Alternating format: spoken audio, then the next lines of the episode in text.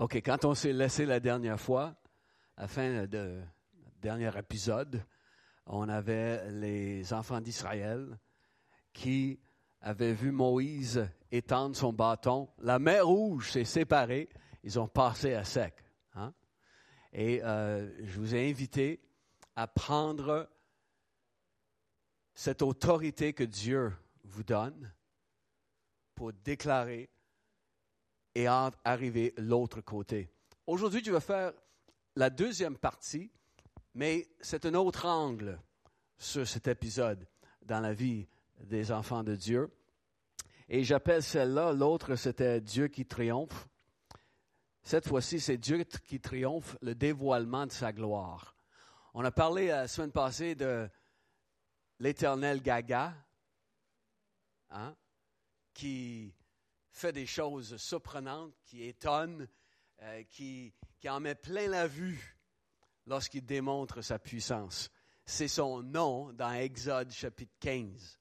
C'est l'Éternel qui s'est monté tellement haut. en hébreu, le mot se traduit mal en français et même en hébreu, on répète le même mot deux fois pour dire que le Seigneur s'est glorifié glorieusement. La seule façon qu'on peut vraiment le traduire littéralement, l'idée c'est que c'est il fait quelque chose de si extraordinaire que on peut seulement dire Dieu s'est glorifié. C'est monté tellement haut. N'est-ce pas intéressant que Jésus dit lorsque le Fils de l'homme sera élevé, j'attirerai tous les gens de la terre vers moi. Est-ce que vous savez quand Jésus dit lorsque le Fils de l'homme sera élevé, il parle de sa mort parce qu'il serait élevé sur une croix, pas qu'il serait élevé dans la louange. Quand Jésus dit lorsque le Fils de l'homme sera élevé, il parlait de sa mort. Mais comme j'ai mentionné la semaine passée, même à la mort, même quand l'homme fait la chose la plus haineuse envers Jésus, il triomphe glorieusement. Il se glorifie glorieusement et ressuscite d'entre les morts. Bien sûr, il étonne d'abord les apôtres et il étonne tout le monde. Et il va étonner tout le monde le jour où il reviendra sur la terre, n'est-ce pas? Et tout œil le verra. Donc, Dieu qui triomphe, le dévoilement de sa gloire. On va retourner dans Exode chapitre 14 et lire euh, juste quelques versets. Exode 14. Et cette fois-ci, on va lire à partir euh, du verset 19. On l'a lu la semaine passée. L'histoire au complet, n'est-ce pas? Et là, euh, on sait que, juste pour dépeindre le toile de fond, on sait que Israël vient de sortir de l'Égypte, n'est-ce pas? Avec les dix plaies qui se sont abattus contre les Égyptiens. Finalement, l'empereur, le pharaon dit, allez-vous-en. Donc ils vont partir et au début de l'histoire, la Bible nous dit très bien qu'au lieu de passer par le chemin le plus court, Dieu les dirige à un autre endroit. Et Jehovah Sneaky fait en sorte que le peuple de Dieu est coincé devant la mer Rouge, nulle part à aller, et les Égyptiens s'en viennent pour essayer de les rattraper, regagner leur, euh, ce peuple-là, leurs esclaves, c'était la main-d'œuvre. Et là, ils, ils sont complètement piégés, là. Et c'est Dieu qui les a amenés là.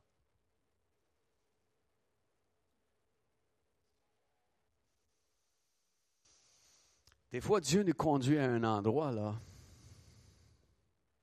où on ne peut pas faire autre chose que dépendre de lui. Donc, ils sont piégés.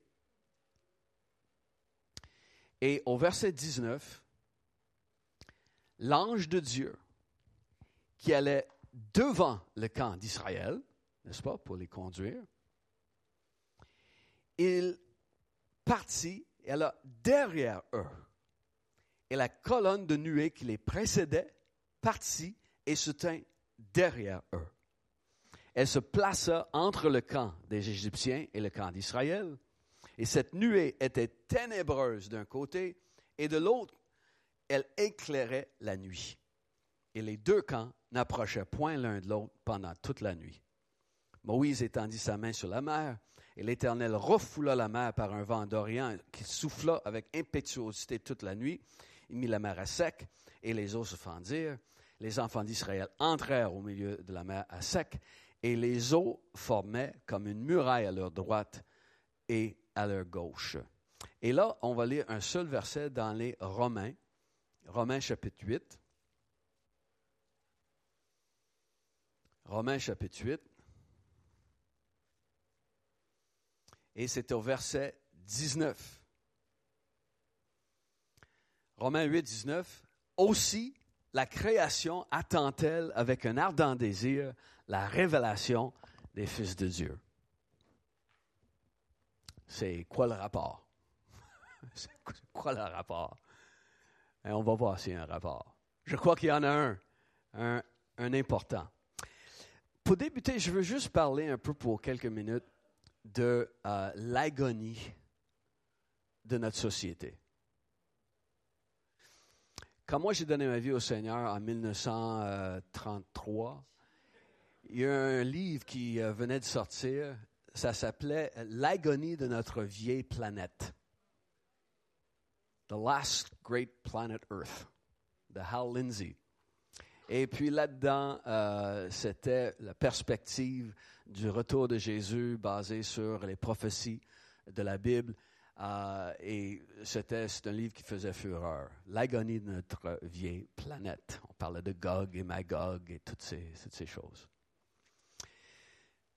Mais notre euh, planète est encore plus vieille et je pense plus en agonie.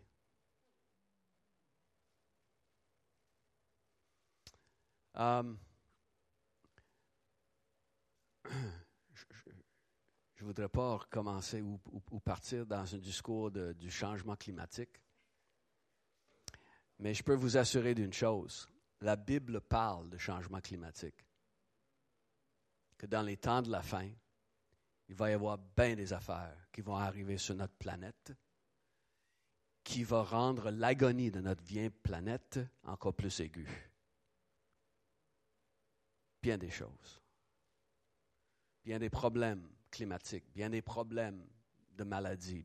tout ça, c'est dans la Bible par rapport au temps de la fin. Mais j'aimerais parler de l'agonie de notre société. Là où nous autres on vit, ici à Montréal, ici au Québec. La Bible dit que la création attend avec un ardent désir la révélation des fils de Dieu. Montréal fait partie de cette création. Montréal attend avec un ardent désir la révélation des fils de Dieu. Elle ne sait pas quelle est la solution, mais elle attend avec un ardent désir la réponse que présentent les fils de Dieu. Quand on lit dans euh, Romains 8, cet ardent désir, la création qui attend avec un ardent désir, le mot qui est traduit parle d'attendre avec la tête levée et avec les regards fixés sur un point à l'horizon d'où on espère voir quelque chose ou quelqu'un arriver. C'est comme presque quelqu'un qui, se met sur la pointe des pieds et qui doit voir est-ce que, est est que ça vient? C'est le mot qui est employé ici. Il y a tellement une attente pour, pour quelque chose de plus. C'est pour ça que n'importe qui peut promettre n'importe quoi et les gens vont voter pour. C'est vrai. Parce que les gens attendent une réponse. Il doit y avoir quelqu'un, quelque chose qui peut nous aider. Ici, c'est comme la personnification de, la création. Hein. C'est un anthropomorphisme où on, donne des traits de caractère humains à quelque chose qui ne l'est pas. Et donc, c'est la création que l'apôtre Paul dit est en train de soupirer dans l'agonie. Et c'est la création qui attend avec agonie. Mais bien sûr, ça parle de, de qui on est et aussi de la création que Dieu a créée. Mais je peux vous dire que Montréalais et Québécois attendent votre présence en tant que fils, attendent la manifestation de votre présence en tant que fils, en tant que fille. Ils attendent quelque chose, ils attendent quelqu'un, même s'ils ne savent pas c'est quoi. C'est vous qu'ils attendent.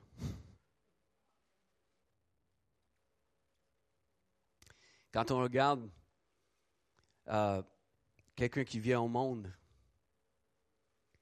ici à Montréal, souvent ces personnes ne sont même pas en sécurité dans leur propre quartier. Sortent de la maison, il y a du danger, il y a de l'agression qui, peut être dans les rues, il y a de l'intimidation. Le monde, ce n'est pas euh, de tout repos. Et là, dans leur propre famille ici à Montréal, là où ça doit être un endroit sécuritaire, paisible, dans leur propre maison, il y a des gens qui sont en proie, sont la proie d'agressions sexuelles, d'abus de toutes sortes, de violences de toutes sortes. Là où ça devrait être un endroit où un enfant peut s'épanouir, où un couple peut s'épanouir. Un endroit de, de joie, un endroit de paix. Même dans leur maison, ne sont pas en sécurité. La Bible dit que nous sommes leur sécurité. Car Dieu est un refuge. Et la Bible dit que pour le monde entier, c'est Christ en vous, l'espérance de la gloire. Checkez-les, les Écritures. Quand ça dit Christ en vous, l'espérance de la gloire, ça ne parle pas de comment des fois on présente ça, c'est comme Christ in you, the hope of glory. donc, en anglais, on dit souvent Christ in me. Non, it's not Christ in me. C'est pas Christ en toi. C'est Christ en nous. C'est au pluriel que l'apôtre Paul utilise le vous. C'est Christ en vous qui est l'espérance de la gloire dans ce monde. C'est ce qu'il dit aux Galates. Christ en vous est l'espérance.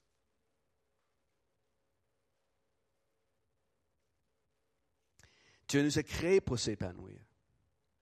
Dieu nous a créés pour vivre dans la sécurité, bien sûr. Dieu nous a créés pour être paisibles. Et c'est là qu'on va croître. C'est là qu'on va s'épanouir. C'est une des raisons pour laquelle l'acte sexuel doit être réservé pour le mariage. Pas quelque chose de si intime, si parfait, doit être dans la protection d'un engagement absolu l'un envers l'autre.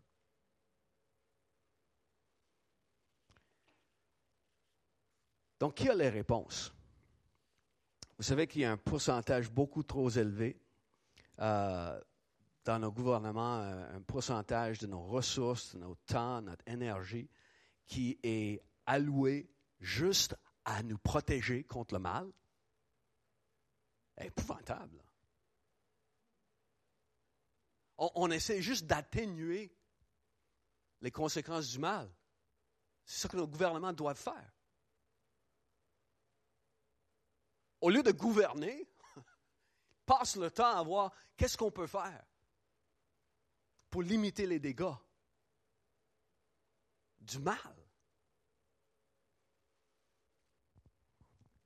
Ils essaient de contenir le mieux qu'ils peuvent. C'est comme si euh, j'ai un, gros blob vivant, quelque chose qui peut te rendre super malade, puis j'essaie de, le contenir, mais je peux pas, puis ça sort, puis ça va commencer à courir dans les, dans les allées, puis on essaie de le contenir, mais on n'est pas capable.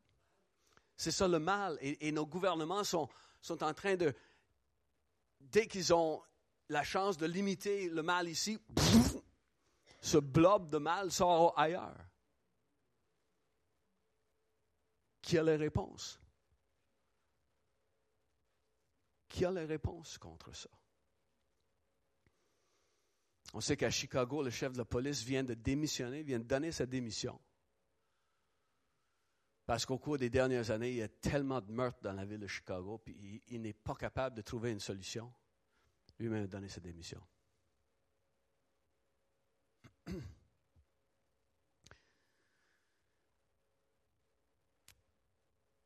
Dans Exode 14, les versets qu'on a lus, euh, il y a ce moment curieux dans l'histoire, on en a parlé la semaine passée un peu, où la présence de Dieu va quitter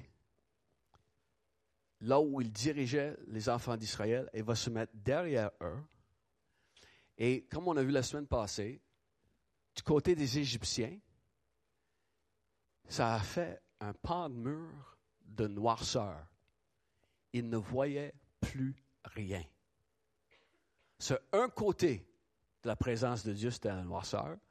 L'autre côté, c'était des projecteurs, c'était des, des lampes de projection, c'était plein feu sur le peuple de Dieu qui leur permettait de s'organiser, qui a organisé 2, 2,5, 3 millions de personnes, les mettre en rang, organiser le bétail, tout préparer le monde qu'il puisse passer par le chemin ouvert par Dieu. Puis des fois, on voit dans les, euh, dans les, euh, les photos qui ont été prises à l'époque. On voit ce petit corridor, hein? n'est-ce pas? Et le peuple de Dieu, il marche là-dedans, c'est comme deux, trois pieds de large. Là, puis... La Bible ne dit pas ça. là. C'était peut-être cinq kilomètres de large. là. On ne sait pas. Il fallait que des millions de personnes y passent. là. De toute façon, pour que tout ce beau monde-là s'arrange, ça, ça a pris du temps. Et à dernière vue, les Égyptiens avaient, avaient vu leur proie, avaient vu un peuple facilement atteint, un peuple qui, pouvait mettre le grappin dessus encore et voyaient leurs esclaves. Mais quand euh, les rideaux ont été levés, ce qu'ils voyaient, c'est un peuple affranchi. C'est un peuple libre. Et c'est là où Dieu nous voit. Dieu nous voit l'autre côté. Dieu nous voit libre, Dieu nous voit fort, Dieu nous voit puissant, Dieu nous voit comme la solution pour ce monde. Et souvent, Dieu va nous cacher de la vue de la société,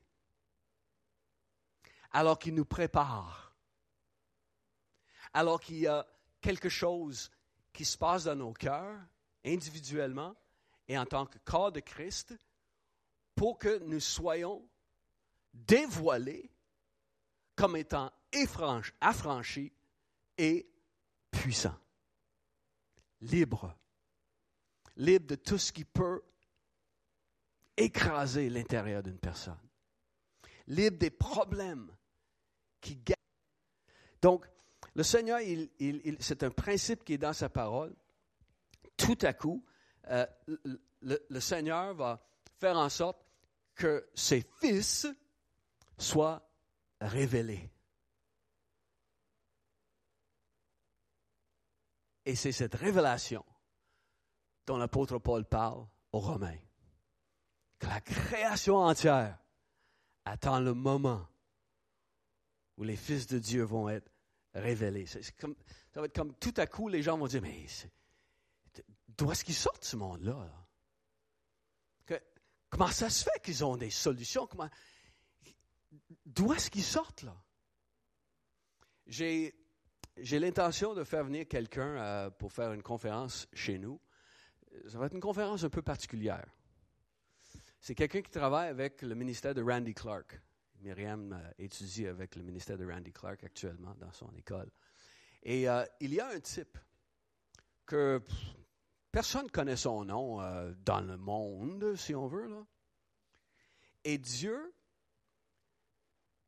lui a donné quelque chose de spécial pour la guérison des cœurs qui ont souffert des traumatismes.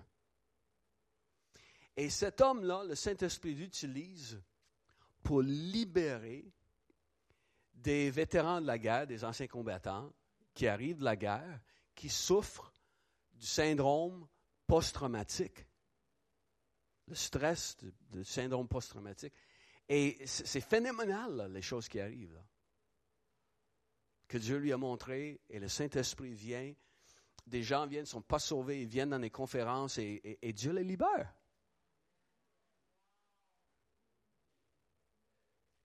Vous savez que le monde n'a pas de solution pour les gens qui vivent ces choses-là. On essaie juste d'atténuer le mal qui a été fait. Mais quelqu'un qui peut arriver dans la puissance du Saint-Esprit et libérer le cœur,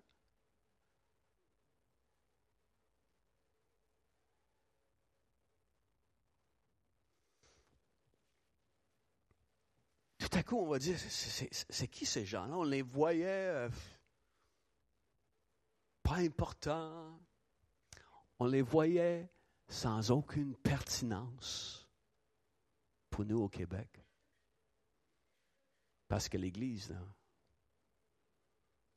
on ne regarde pas l'Église comme étant des gens avec une pertinence pour nous. Donc tout à coup, ces gens qui étaient sans pertinence, qui étaient faibles, qui avaient besoin d'un béquille, c'est pour ça qu'ils se sont tournés vers Dieu. Hein, toutes, ces, toutes ces idées, tout à coup, sont libres, sont forts, sont fils, sont filles de Dieu. Et donc, c'est pour ça que dans la prophétie de Joël 3.10, 3.9 et 10, c'est écrit Réveillez les héros et que le faible dise Je suis fort. Ça parle d'un temps de guerre. Mais dans le Nouveau Testament, l'application, c'est encore réveiller les héros, mais pas pour faire la guerre contre un autre peuple, mais faire la guerre contre les forces du mal. Réveiller le héros qui se prépare à la guerre et que celui qui se pense faible dise, je suis fort à cause de tout ce que le Seigneur fait dans ma vie. Donc, transformer, cette transformation se fait derrière les rideaux. Et transformer, parce que les gens vont dire, mais c'est qui ce gars-là?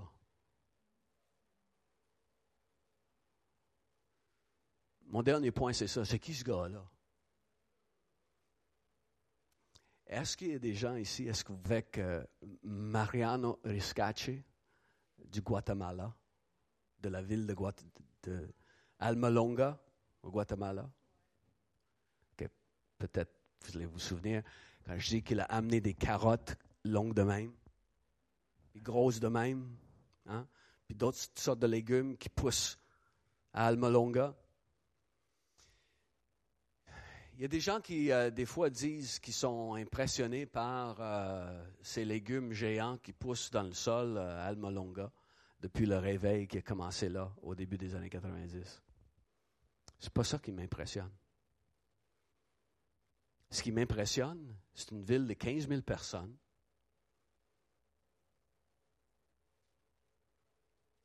Où tout à coup, tout le monde travaille, les hommes ne battent plus leurs femmes et ne vivent pas comme en, en ivrogne. C'est ça le miracle. Et quand Mariano est venu ici, il nous a parlé quand j'ai posé la question, j'ai dit, Mariano, c'était quoi le début de tout ça? Il a dit qu'il était à la cantina, il était au bar, un après-midi, en train de faire comme il fait tous les après-midi, juste à se saouler. Et alors qu'il est en train de se saouler encore une fois, tout à coup, il entend une voix, il entend une voix audible qui dit, Veux-tu prêcher pour moi? C'est juste ça qu'il a entendu. Puis là, il s'est viré de bord pour voir qui était là. Il n'y avait personne. Il dit, Ouh, j'ai bu plus que je pensais, là. Quand il entend la voix une deuxième fois, veux-tu prêcher pour moi? Et quand il a entendu cette voix audible pour une deuxième fois, il savait c'était quoi. Il a mis son verre sur la table. Il est parti. Je ne sais pas s'il y avait des, des, des, portes battantes. Comme dans tous les films qu'on voit, ça, je ne sais pas, là. mais il a quitté. Puis en franchissant les portes, il s'est dégrisé. De même, il était sobre. Il est allé chercher une Bible et il s'est rendu sur une montagne à côté du village où il a passé tous les jours pendant six mois juste à lire la Bible. Un homme sans éducation, pas été au collège biblique, il descend dans son village, il commence à annoncer la bonne nouvelle de Jésus. Et cette ville de 15 000 personnes, presque tout le monde a donné la vie au Seigneur. 90% de tous les gens ont donné leur vie à Jésus.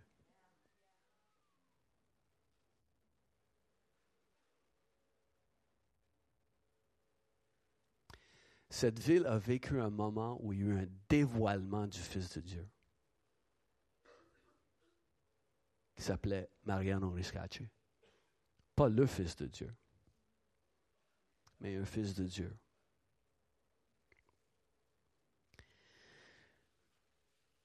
C'est qui ce gars-là?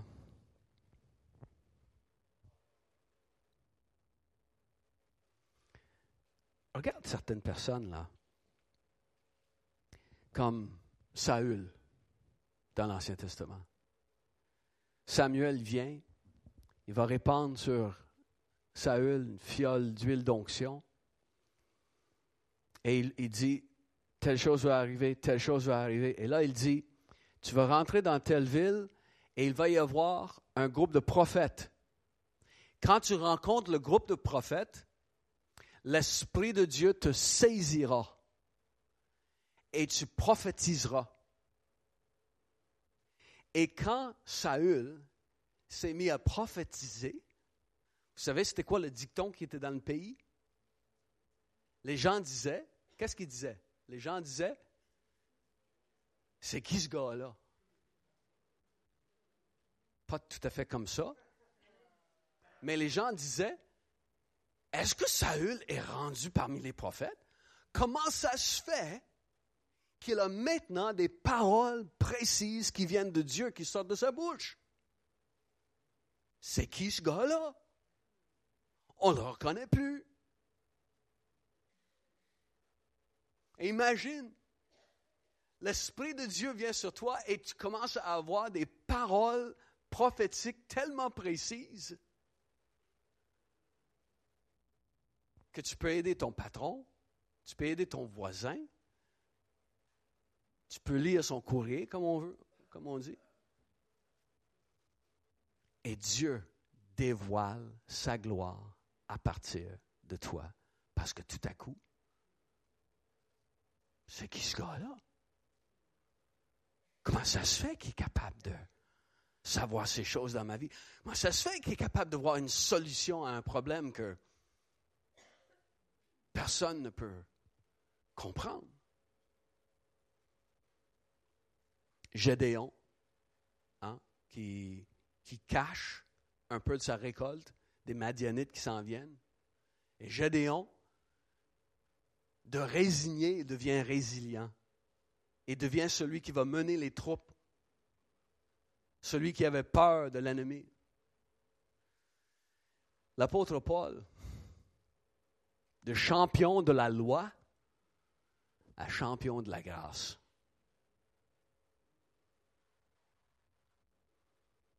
Pierre, qui était tellement intimidé par la présence surnaturelle, quand Jésus dévoile qui il est, par le miracle de la pêche miraculeuse, Pierre va dire, Retire-toi de moi, je suis un homme pécheur. Pierre va d'un homme intimidé par la sainteté à être l'homme qui dit à Jésus, je suis avec toi là, peu importe là, je suis ton homme là. Il veut être tout le temps avec Jésus, peu importe la situation. On sait comment ça s'est tourné là, mais quand même. Il veut être avec Jésus là, tout le temps, peu importe. Bien sûr, l'histoire de Jean avec son frère Jacques dans Luc 9, où Jésus devait passer par euh, euh, un village des Samaritains, et il veut qu'on prépare euh, une place pour lui et ses disciples. Et Jésus se rendait, il était en Galilée, et se rendait à Jérusalem. Et là, la Bible dit cette affaire curieuse. Elle dit que les Samaritains n'ont pas voulu le recevoir. Ils n'ont pas voulu qu'il reste dans leur village. Pourquoi? parce que Jésus se rendait à Jérusalem. Pas parce qu'il ne croyait pas en lui. La Bible explique que les Samaritains ont refusé de recevoir Jésus parce que Jésus se rendait à Jérusalem. Et les Samaritains ne voulaient pas que cet homme fasse en sorte que Jérusalem devienne encore plus puissant. Il ne voulait vraiment pas qu'un Messie arrive à Jérusalem. Vous savez qu'il faisait des miracles. Sa, renommée avait gagné tout le territoire. Vous savez qui il était. Ils n'ont pas voulu le recevoir parce que Jésus en est à Jérusalem et les Samaritains détestaient les Juifs. Oh, qu'il y a une leçon là-dedans pour nous. Ne permettez pas à la politique de bloquer la révélation de Jésus-Christ.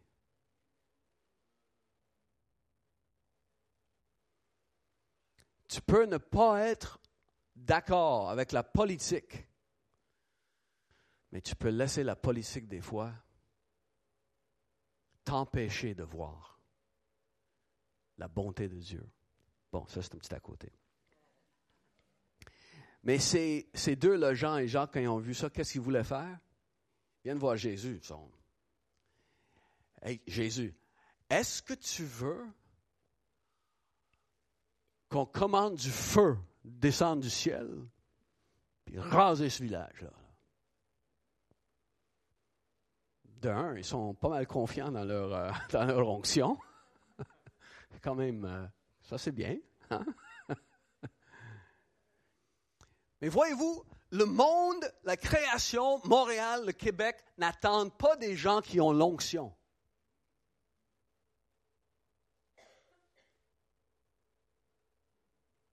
Parce qu'avec l'onction, tu peux détruire.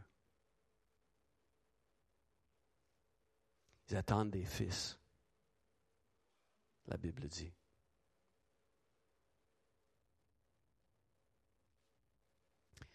Donc Jean, il parle de jugeur, de dur envers les gens qui n'agissent pas comme lui il veut, à être l'apôtre de l'amour. Et quand vous lisez un Jean, vous voyez là comment son cœur est gagné par l'amour. Et son message, c'est l'amour pour le reste de ses jours.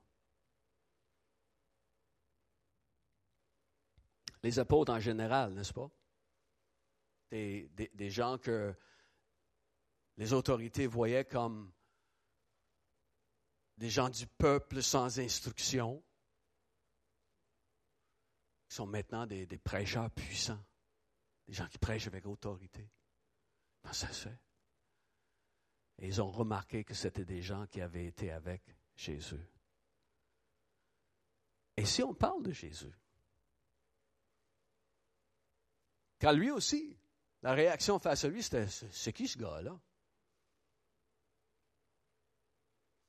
À partir du moment où il est baptisé dans le fleuve Jourdain, et il reçoit deux choses. Il reçoit d'abord l'onction du Saint-Esprit et il reçoit l'affirmation de son Père. Tu es le Fils que j'aime. Je te trouve au bout. Tu es l'objet de toute mon affection. Il reçoit ces deux choses et là, il se met à faire des miracles et aussi à faire des déclarations absurdes. Débiles. Preposterous. On dit en anglais. Parce que vous lisez, lorsqu'il est arrivé après quelques miracles dans sa ville de Nazareth, il va aller à la synagogue, selon sa coutume, et il va se mettre à enseigner. Et il va lire les Écritures, il va lire la place qui est pour nous maintenant Ésaïe 61. Et il va parler de l'onction du Seigneur qui est sur lui pour apporter tout ce grand bien décrit dans Ésaïe 61. Et à la fin, il roule euh, le, le livre, il le donne à la personne qui s'en occupe, et il dit, aujourd'hui, cette parole de l'Écriture que vous venez d'entendre est accomplie. Hey, c'est absurde, là. Voyons donc.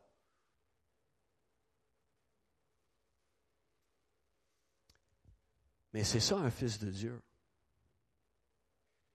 À l'instar du fils de Dieu. C'est des gens qui vivent l'onction du Saint-Esprit, qui vivent l'affirmation du Père et sont capables de faire des déclarations absurdes. As-tu hâte de faire quelques déclarations absurdes, mais qui sont en ligne avec la parole de Dieu, sont en ligne avec la vérité? Pour le réveil, Chrissy, et la réunion de prière, des déclarations absurdes sur Montréal, complètement débiles selon la parole de Dieu. Et qu'est-ce que tout ce beau monde-là a en commun? Tous ces gens que je viens de nommer, c'est des gens qui, ont eu des rencontres avec la présence de Dieu qui transforme. Vous vous souvenez de ce que j'ai prêché il y a quatre semaines?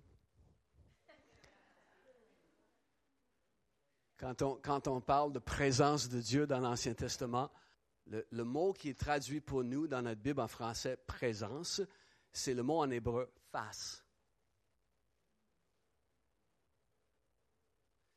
C'est tout du monde qui a eu des rencontres avec la face de Dieu qui transforme. Tu sais, les enfants, là, ont fait du soaking, ils ont vu quelque chose dans la présence de Dieu. Ils ont vu la face de Dieu.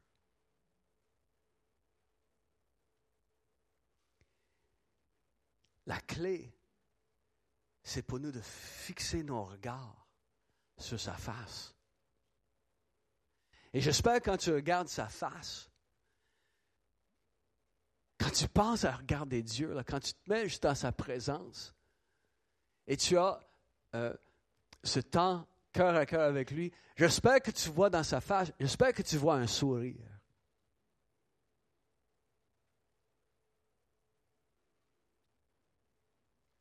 J'espère que même tu vois un petit côté espiègle.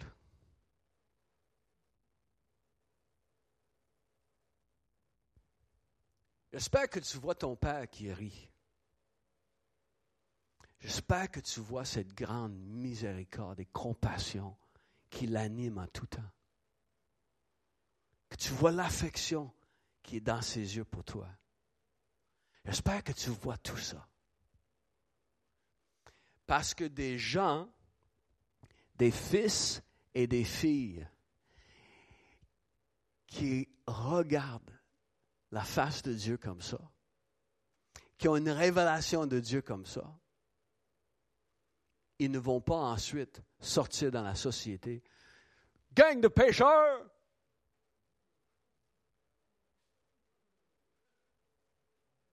Vous allez tous en enfer. C'est la vérité. Hein?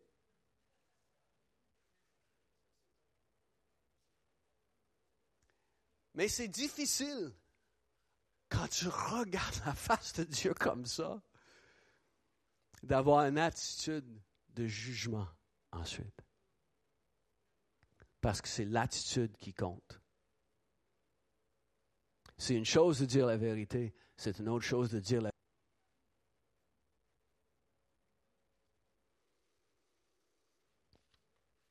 La création n'attend pas avec un ardent désir d'autres gens qui vont agir en orphelins comme eux autres. Tu dois tout le temps essayer de, de prendre tout pour eux autres mêmes, qui vivent dans la peur et l'insécurité. Il y en a eu assez de ça.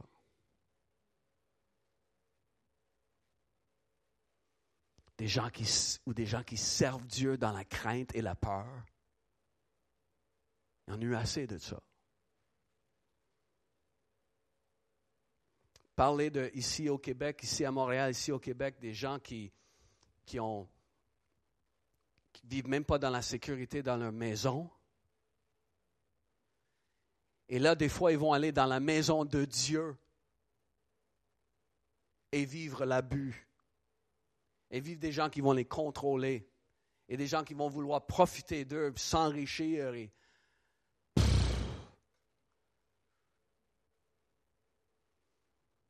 Donc la création attend la révélation de gens qui agissent en fils de Dieu, qui représentent un Père. Parce que seulement des fils peuvent représenter un Père. Des serviteurs vont présenter un maître officiel. Si tu, te vois comme serviteur de Dieu, tu vas présenter un maître que les, les autres doivent avoir peur de lui aussi.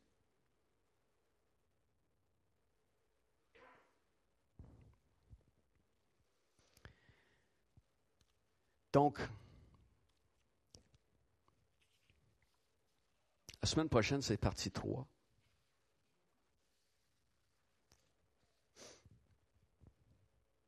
Parce que là, les gens veulent tuer Jésus. à cause de ces déclarations absurdes. Ça n'a pas changé le fait que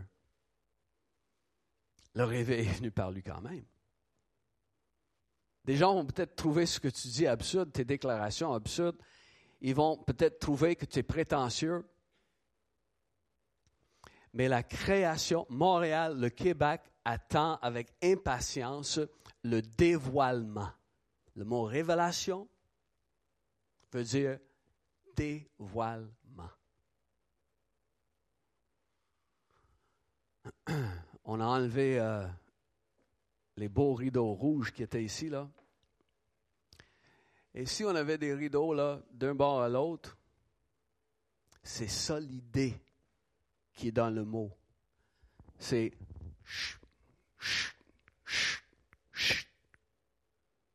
et ce qui était caché est tout à coup dévoilé. Dieu dévoile sa gloire à travers le corps de Christ qui est l'Église.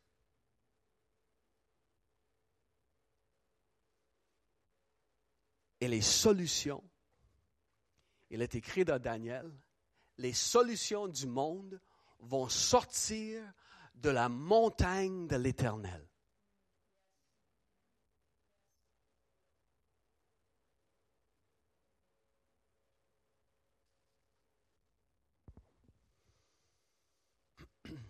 Donc, cette semaine, continue à faire tes déclarations. Continue à voir cette situation impossible où tu vois l'ennemi qui veut attaquer et dire, là, c'est l'autre bord, tu m'as destiné à vivre ta bénédiction, Seigneur. Et peu importe si c'est impossible pour moi d'atteindre cela, je vais prendre l'autorité que tu me donnes. Et je fais des déclarations pour vivre ce que tu as dans ton royaume pour moi. Parce que c'est dans ton royaume que tu m'appelles.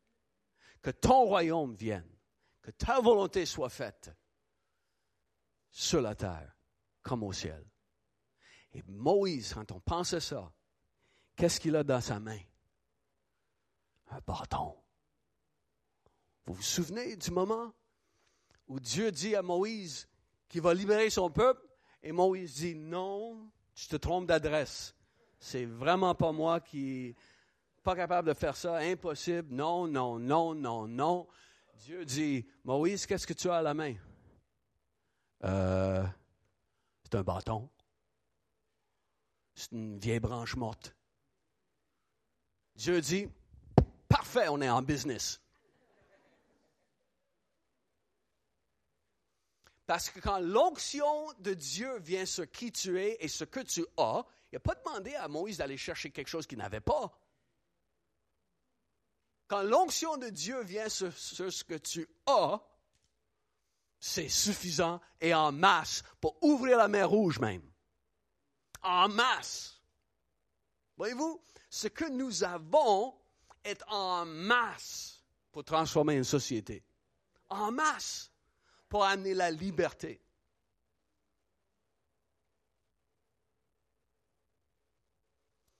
Et Dieu fait encore des signes, des signes, des choses pour convaincre. Et les gens étaient étonnés par le avant et le après de Jésus. Hey, n'est-ce pas le fils de Joseph? Hey, c'est le fils du charpentier. On connaît ses frères, ça, mais voyons non. Et qui ce gars-là? Les gens étaient surpris, étonnés par le avant et le après des disciples. Et les gens vont être vraiment surpris par le avant et le après de nous autres. Christ en nous, l'espérance de la gloire. Il a promis de nous accompagner, même de nous accompagner par des signes et des prodiges. La semaine prochaine, on va faire une, une session d'onction où on va oindre tout le monde qui veut être oint. Et on va utiliser une huile spéciale. On n'a pas l'huile que Samuel avait dans sa fiole. Mais lors de notre euh, retraite avec les pasteurs en République dominicaine, on nous a remis une petite fiole d'huile. Voici l'histoire. Euh, John Arnott, euh, que Dieu le bénisse pour son intégrité. John croit, euh, John, si vous ne connaissez pas, il est le pasteur fondateur de l'église Cache de Fire à Toronto. Et John recherche beaucoup la puissance du Saint-Esprit. Quand il entend parler de quelque chose dans le monde qui, se passe, euh, il, veut, il veut être là, il, veut goûter à ça, il veut ramener ça. Et c'est ce qui a contribué à ce que l'Église de Toronto vive le réveil en 1994. C'est un homme d'intégrité, parce que des fois, Dieu fait des signes, des choses qui sortent de l'ordinaire. Et euh, des fois, ce n'est pas tout de Dieu. Il y a une dame qui, euh, les gens disaient euh, que lorsqu'elle venait prêcher, euh, il y avait une démonstration de la gloire de Dieu qui se voyait à travers un genre de, poudre dorée qui tombait autour d'elle. Sur ses mains, on le voyait à terre et tout.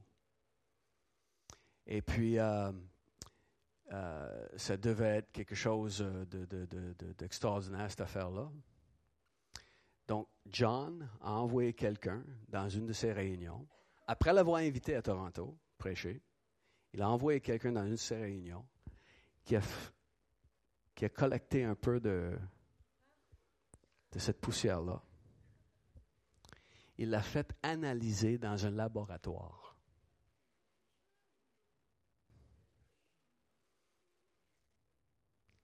Et les tests ont révélé que c'était des sparkles qu'on achète au Dollarama.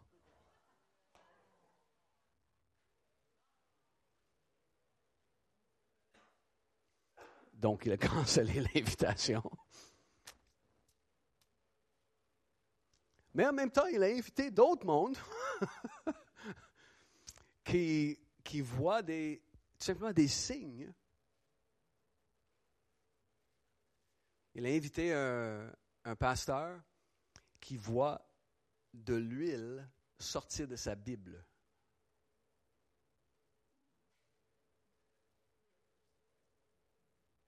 Et j'étais sceptique, ben oui. Imagine, l'huile qui sort d'une Bible. Mais je l'ai. C'est ça. Il faut le tordre comme il faut, là. Encore une fois, John a fait son, sa petite enquête. Puis, euh, il, il a prié pour nous, cet homme-là. Et j'ai vu, j'ai vu la Bible, j'ai vu l'huile sortir. C'est, quelque chose, là. Puis il va feuilleter la Bible, mais, monde comme ça, c'est bien ordinaire. Puis il commence à prier, puis il fait juste ça. Puis l'huile sort de la Bible.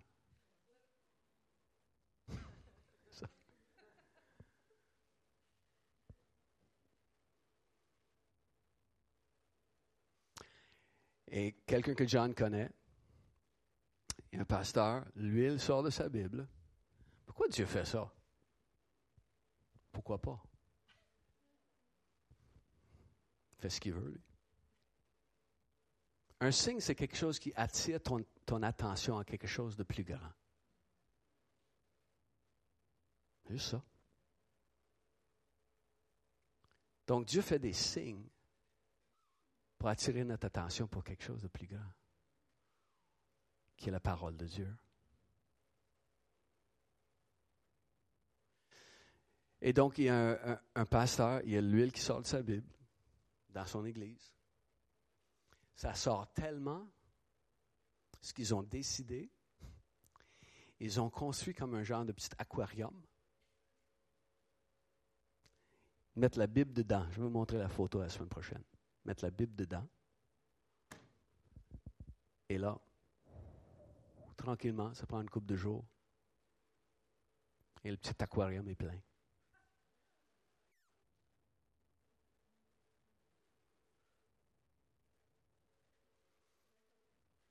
On oint les gens avec cette huile-là. Les gens sont guéris, sont délivrés, toutes sortes de choses qui arrivent dans la ville où il est. C'est ça, John et Carol ont, été. Ils connaissent cet homme. C'est bien légitime.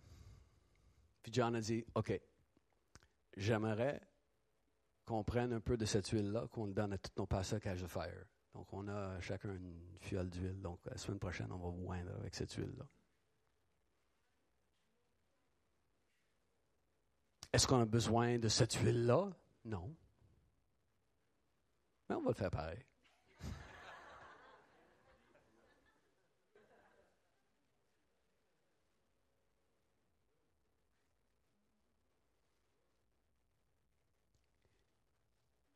Et le but de mon message aujourd'hui, c'est de vous encourager à continuellement tourner votre visage et voir la face de Dieu. D'avoir des rencontres avec lui. De voir comment il est envers toi. Et tout à coup, le moment vient où Dieu tire le rideau. Il dévoile ce monde. Des fils de Dieu, des gens qui sont guéris dans leur cœur, des gens qui agissent en véritable fils d'un papa glorieux, des gens avec l'onction. C'est son désir et c'est la déclaration qu'il a faite. C'est le dévoilement des fils de Dieu qui vont faire la différence dans notre ville. Et je dirais, rien de moins.